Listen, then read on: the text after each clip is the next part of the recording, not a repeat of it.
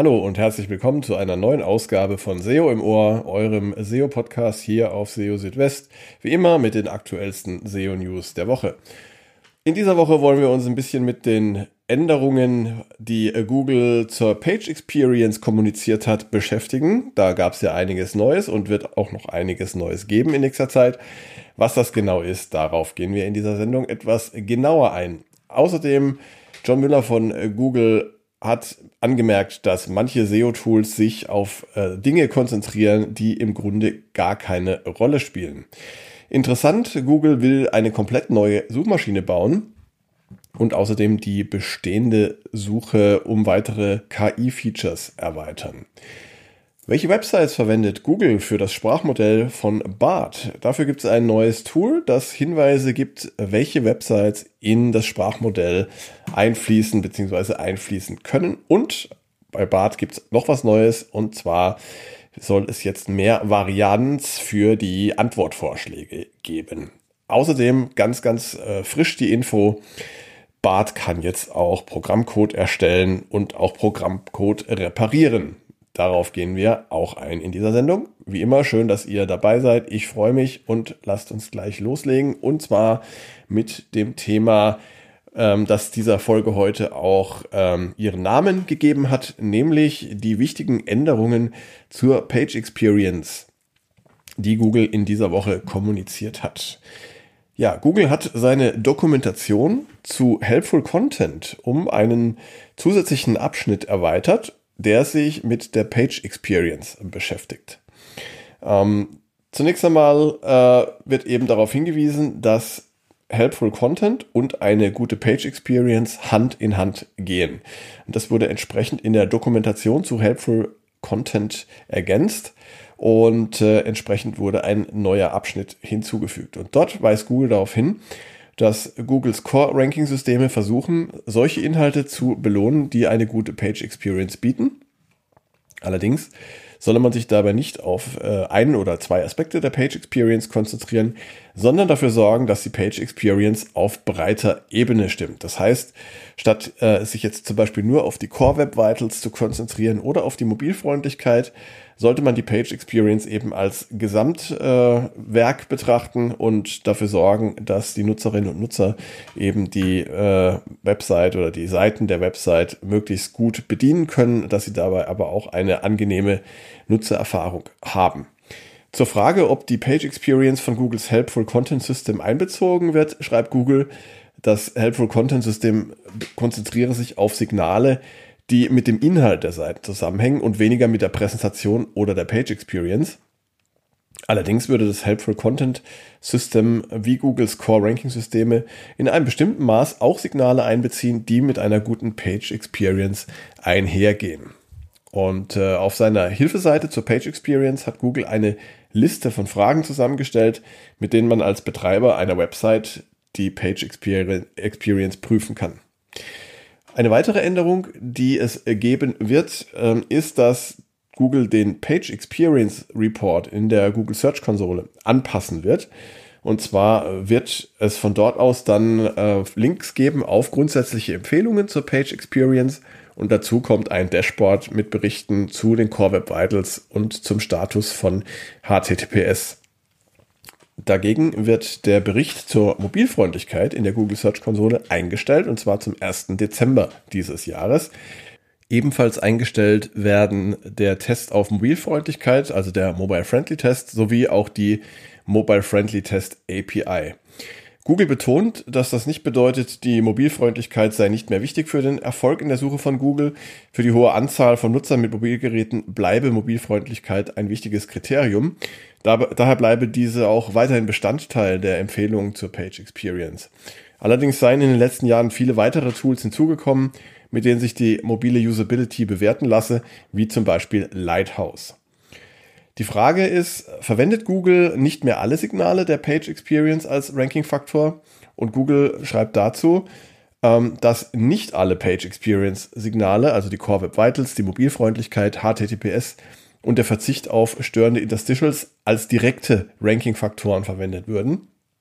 Doch stünden diese äh, im Zusammenhang mit dem Erfolg in der Suche und verdienten daher Beachtung.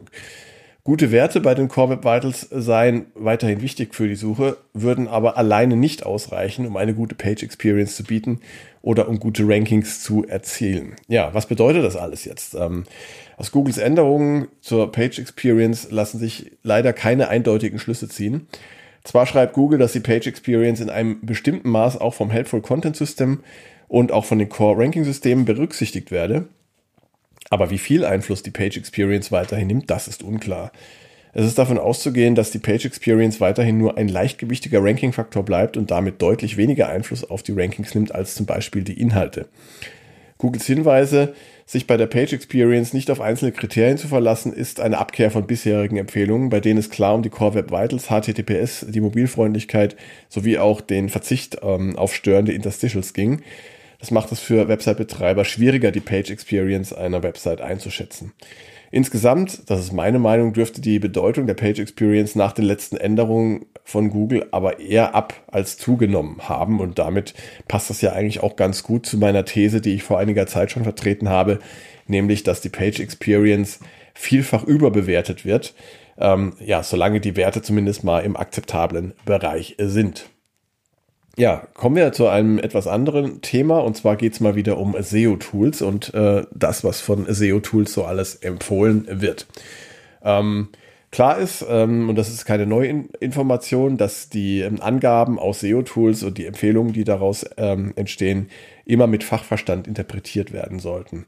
Denn ansonsten besteht die Gefahr, dass man sich auf falsche Dinge konzentriert und dafür wichtige Chancen und Gelegenheiten liegen lässt an anderer Stelle.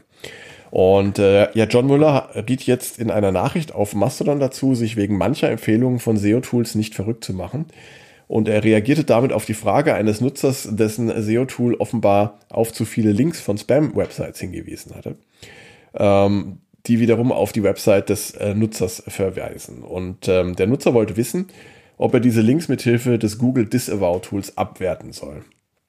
Und äh, John Müller schrieb auf äh, Mastodon, er solle sich keine Sorgen machen. Manche SEO-Tools würden sich zu sehr auf Dinge fokussieren, die im Grunde keine Rolle spielen. Und neben dem Abwerten von Spam-Links, die Google inzwischen sehr gut erkennen und entsprechend ignorieren kann, gibt es zahlreiche weitere Empfehlungen von SEO-Tools, die zumindest hinterfragt werden sollten. Zum Beispiel, wenn Titel zu lang sind, dann sollten sie nicht einfach gekürzt werden, weil Google Titel auch zur Berechnung der Relevanz verwendet. Und äh, das sollte ebenfalls in die Formulierung der Titel einfließen. Das heißt, wenn ihr eure Titel nur dann kürzen könnt, wenn ihr wichtige Keywords aus den Titeln entfernt, dann äh, solltet ihr es lieber sein lassen. Empfehlungen zur Verbesserung der Page Experience sollten vor allem dann beachtet werden, wenn äh, die Werte der Website schlecht sind. Erreicht eine Website dagegen bereits durchschnittliche oder sogar gute Werte, dann lohnt sich der zusätzliche Aufwand zur weiteren Verbesserung der Werte oftmals nicht. Und auch Warnungen wegen einer zu geringen Wortanzahl sollten geprüft werden, denn manchmal genügen einfach schon wenige Worte, um die wichtigsten Informationen wiederzugeben. Angaben aus SEO-Tools müssen also immer hinterfragt werden, bevor daraus Handlungen abgeleitet werden. Ja, ich finde dann äh, eine weitere und vielleicht jetzt eine der wichtigsten Meldungen dieser Woche, ähm, die bezieht sich auf eine neue Suchmaschine, die Google bauen möchte. Und zwar ähm, hat das die New York Times berichtet. Im Konkurrenzkampf um die besten äh, KI-Features und Funktionen scheint äh, Google inzwischen tatsächlich selbst vor einem kompletten Neubau der Suche nicht mehr zurückzuschrecken. Ähm, ja, wie gesagt, die New York Times berichtet, dass Google eine komplett neue und auf KI basierende Suchmaschine bauen möchte. Und die bestehende Suche soll ebenfalls ähm, angepasst werden und um äh, zusätzliche KI-Features erweitert werden. Das Projekt trägt den Namen Magi und dieser Begriff basiert auf, soweit ich das recherchieren konnte, zumindest mal auf dem lateinischen Wort magus, was so viel wie Zauberer bedeutet.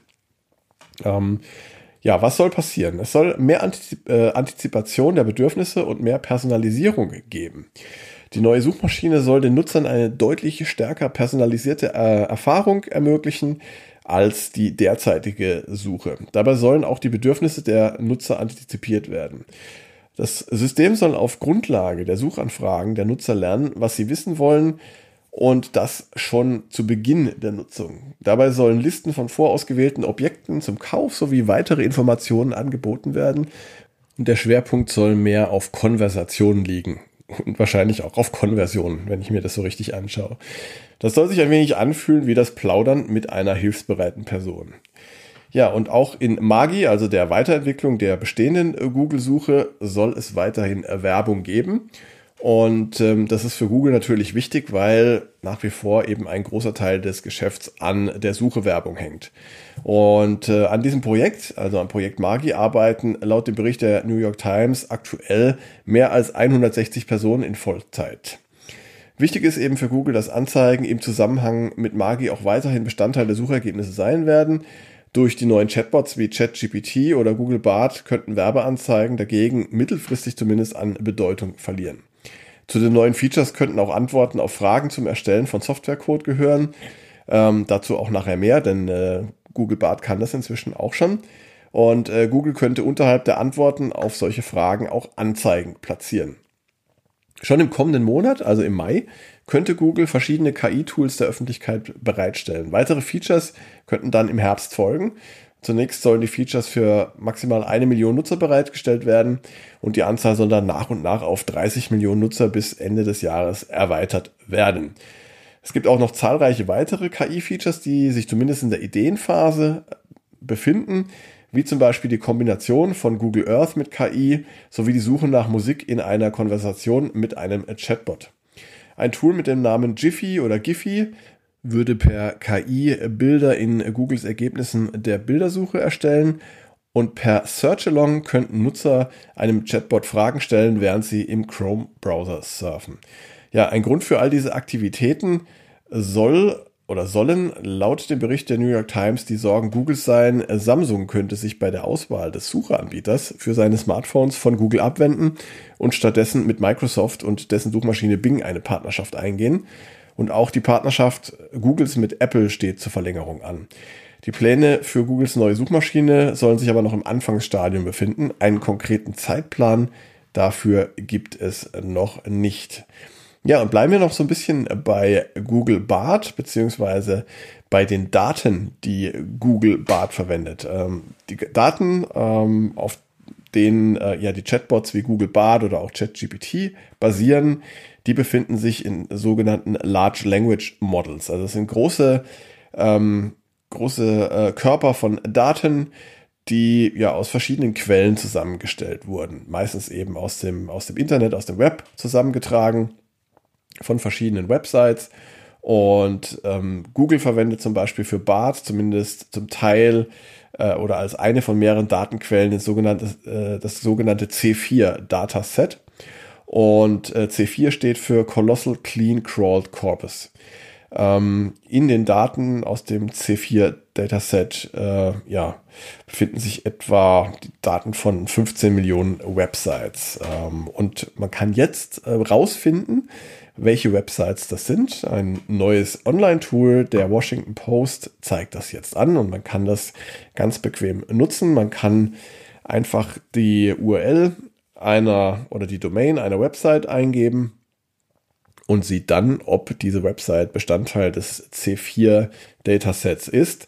Und man sieht sogar auch, wie viele Token ähm, von dieser Website für das Dataset verwendet wurden und auch ein Ranking. Das heißt also, ähm, ja, äh, in, an wievielter Stelle die Website mit der Anzahl der Token steht, die äh, dafür verwendet wurden. Ein Token, das sind ja kleine Einheiten, Texteinheiten. Es handelt sich meist um Worte oder Phrasen. Solche Token werden bei der Verarbeitung von Informationen verwendet.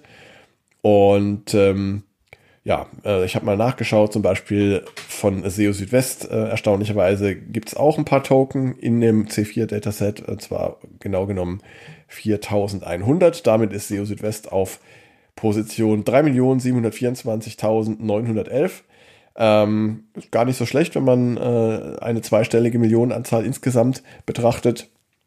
Auf Platz 1 befindet sich übrigens äh, patents.google.com, also die Website, auf der es ähm, ja, weltweit veröffentlichte Patente zum Anschauen gibt. Auf dem zweiten Platz rangiert wikipedia.org und dann auf Platz 3 script.com. Das ist eine Online-Bibliothek. Auch andere große und populäre Websites aus verschiedenen Bereichen ähm, sind vertreten, ähm, zum Beispiel sehr viele News-Websites und viele weitere mehr. Ich würde euch empfehlen, schaut euch das einfach mal selber an, guckt mal, ob eure Website vielleicht auch in dem C4-Korpus drin ist. Den Link auf dieses Tool von der Washington Post habe ich euch im Beitrag auf SEO Südwest verlinkt und das könnt ihr ganz einfach verwenden. Und ja, weil es so schön ist, noch eine Meldung zu BART und zwar BART erhält ein paar weitere Updates und zwar Update Nummer eins: es wird mehr Varianz für die Drafts geben. Drafts sind die Antwortvarianten, die BART ähm, auf eine Frage liefert. Es gibt also drei Drafts jeweils, die sich ähm, mehr oder weniger unterscheiden. Dann kann man sich immer die beste Antwort aussuchen. Und äh, ja, das Update, ähm, das jetzt seit dem 21. April ähm, live ist, das sorgt dafür, dass es mehr Abwechslung und eine größere Bandbreite in diesen Drafts gibt. Und äh, ja, damit hat man dann einfach ein bisschen mehr Möglichkeiten, zum Beispiel, wenn man kreative Texte erstellen möchte. Das ähnelt so ein bisschen den, ja, den drei Betriebsarten von, äh, vom äh, Bing Chatbot in der Suche. Da kann man ja nach ähm, drei Modi unterscheiden, nämlich exakt, ausgewogen und kreativ. Und ja, so ähnlich kann man wahrscheinlich auch die Drafts von Google Bart verstehen. Und eine weitere Änderung, die gerade neu reingekommen ist, die bezieht sich auf die Möglichkeit von Google Bart, ja, ähm, Programmcode zu erstellen, also sprich ähm, Softwareentwicklung zu betreiben. Und das in ungefähr 20 verschiedenen Programmiersprachen. Dazu gehören C, Java, JavaScript, Python und viele mehr. Und ähm, ja, Google Bart kann nicht nur Programmcode erstellen, sondern auch Fehler im Programmcode selbst beheben. Ähm, sogar für Programmcode, den Bart selbst geschrieben hat. Bart kann aber noch mehr, kann zum Beispiel auch Funktionen für Google Sheets mh, hm, erstellen. Das heißt, wenn ihr jetzt irgendwie eine große Datenauswertung vorhabt und ähm, ihr braucht dafür die passenden Formeln für die, äh, für die Felder in Google Sheet, dann könnt ihr Bart einfach bitten, diese Formel für euch zu erstellen. Macht vieles einfacher. Und äh, ja, äh, last but not least, Bart kann auch Code erklären. Das ist dann zum Beispiel hilfreich, wenn ihr ja eine Programmiersprache gerade neu lernt und ein Code-Snippet habt und nicht so ganz versteht, was das macht. Dann könnt ihr Bart bitten, das zu erklären und ähm, damit ähm, ist das Lernen von neuen Programmiersprachen dann auch so ein bisschen einfacher geworden. Ja, also jede Menge Neuheiten wieder diese Woche und ich freue mich natürlich, dass ihr jetzt äh, bis zum Ende wieder dabei gewesen seid. Ähm, ich hoffe, es war für euch auch was Interessantes dabei und äh, nächste Folge von SEO im Ohr gibt es dann wieder in etwa einer Woche. Wie immer an dieser Stelle mein Hinweis, wenn ihr Themenwünsche habt oder auch Fragen zu den ganzen Dingen, die ich hier erzähle oder die ich auf SEO Südwest schreibe, dann meldet euch gerne, schreibt mir eine E-Mail an info.seo-südwest.de oder kontaktiert mich über die sozialen Netzwerke. Ihr findet mich zum Beispiel auf LinkedIn, auf Twitter oder auch auf Mastodon. Ich freue mich auf jeden Fall über Nachricht von euch. Und ja, bis zur nächsten Ausgabe von SEO im Ohr halte ich euch natürlich auch auf dem Laufenden hier auf SEO Südwest mit den täglich aktuellsten SEO-News für euch. Das wäre es jetzt gewesen. Euch eine gute Zeit. Macht's gut. Ciao, ciao. Euer Christian.